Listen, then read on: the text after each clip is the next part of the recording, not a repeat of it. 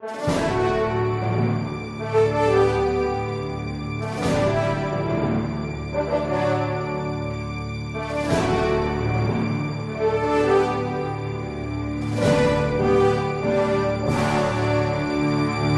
resposta católica de hoje, gostaríamos de abordar um problema bastante difícil teologicamente.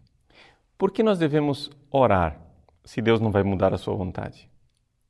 Para responder a esse problema, nós iremos recorrer ao grande doutor da Igreja, Santo Tomás de Aquino. Santo Tomás, na Suma Teológica, na segunda sessão da segunda parte, questão número 83, artigo 2, responde a essa dificuldade. Vou tentar expor brevemente a solução do grande doutor Angélico.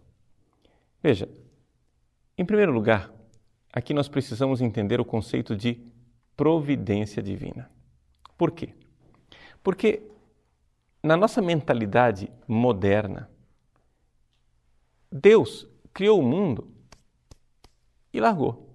Ou seja, é a mentalidade deísta.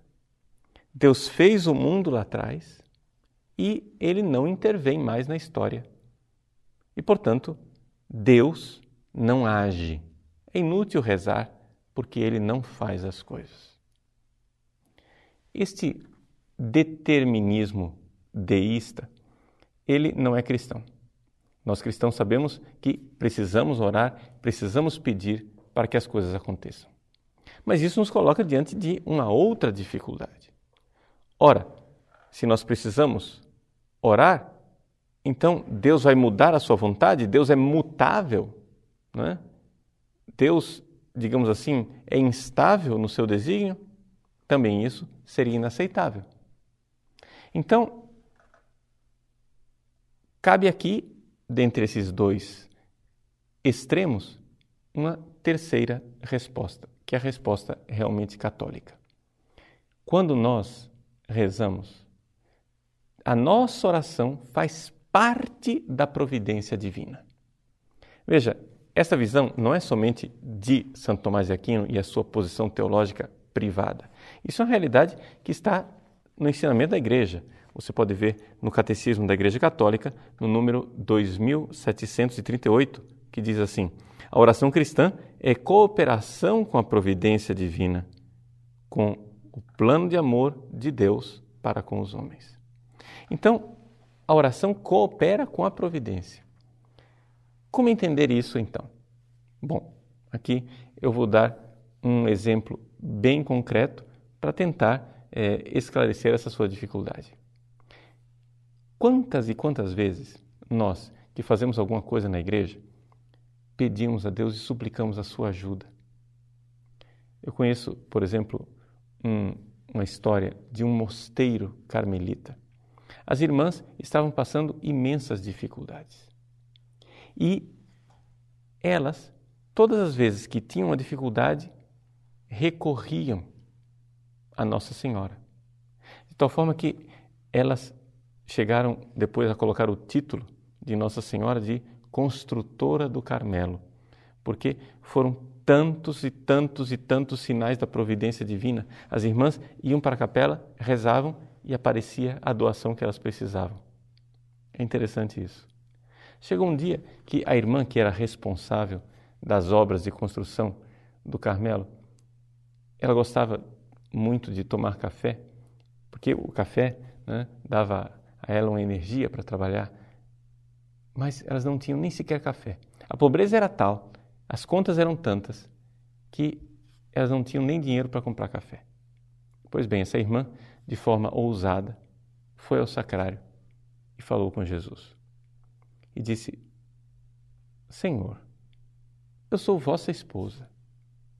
Mas como é que tratais as vossas esposas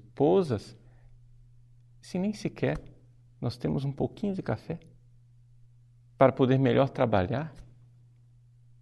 E ela, depois que fez essa oração ousada, saiu da capela então, logo saiu da capela, no portão estava um homem com uma saca de café. Uma saca que ela, ele disse assim: Irmã, eu não sei porquê, estava rezando, mas me veio a inspiração de que eu precisava fazer a doação desse café para as senhoras. Vejam que coisa extraordinária. Deus, desde toda eternidade, queria dar aquele café. Esta era a vontade de Deus. Agora, uma coisa é aquilo que Deus queria, ou seja, o objetivo final que ele queria alcançar. Outra coisa também é o como ele queria chegar lá. É isso que Santo Tomás nos explica. Deus, na sua providência, não determina somente o efeito final. Ele determina também as causas através das quais ele irá realizar esse efeito final. Ou seja, Deus também determina o caminho pelas quais, pelo, pelo qual aquilo irá acontecer. Então, Deus determinou que o café viria, mas determinou que ele viria também pela oração da irmã, pela oração daquele outro Senhor. E através do amor dessas duas pessoas, ele iria realizar a sua caridade, o seu amor infinito. Ou seja, Deus é a fonte de todo amor, mas ele não quer ser o único que ama. Ele quer amar também com as suas criaturas. E assim, ele diz: Amarei aquelas irmãs carmelitas amando através do amor daquela irmã, que num amor confiante irá ao sacrário pedir. E amarei também através do amor daquele homem, que inspirado na oração irá fazer uma caridade, uma generosidade para com aquelas irmãs. Deus tudo determinou sem mudar a sua vontade. Aqui, então, surgem duas objeções que precisam ser abordadas. Mas no Evangelho, Jesus não conta lá no capítulo 18 de São Lucas aquela parábola da viúva que insiste, insiste, insiste com o juiz até que finalmente o juiz cede. Não é essa coisa, ou seja, que nós falamos e Deus então cede. Não. Trata-se de uma parábola. Uma parábola não é a descrição de Deus. Deus não é um juiz injusto. Só aí nós já vemos que a parábola não pode ser aplicada ao pé da letra, porque Deus não é juiz injusto. Quando Jesus contou essa parábola, São Lucas esclarece logo no início do capítulo 18. Jesus contou aos discípulos uma parábola para mostrar-lhes a necessidade de orar sempre sem nunca desistir. Ou seja, a moral da história é orar sempre sem desistir. O que Jesus estava querendo ensinar não é qual é a atitude de Deus, mas qual é a atitude nossa. O exemplo que deve ser retirado da parábola é a viúva e não o juiz. Segunda objeção que nós precisaríamos é, colocar é exatamente uma dúvida. Mas e se eu não rezasse? Se eu não rezasse, quer dizer que não aconteceria a vontade de Deus? Bom, nós podemos aprender do livro de Esther. Mardoqueu diz à rainha Esther que ela foi colocada providencialmente por Deus na posição de rainha para salvar o seu povo. Mas ele diz: Mas não pense que, porque você é rainha, você será necessária. Não.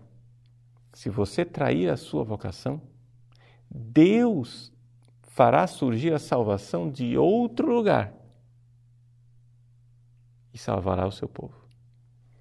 É interessante nós então vermos isto, que existe uma grande dificuldade de nós sintonizarmos a providência de Deus na sua vontade bondosa, sábia e imutável e a nossa liberdade humana.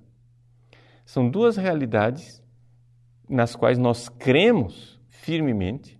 Nós cremos firmemente que eu sou livre, eu posso dizer não à vontade de Deus, e nós cremos igualmente firmemente que Deus irá realizar a sua vontade.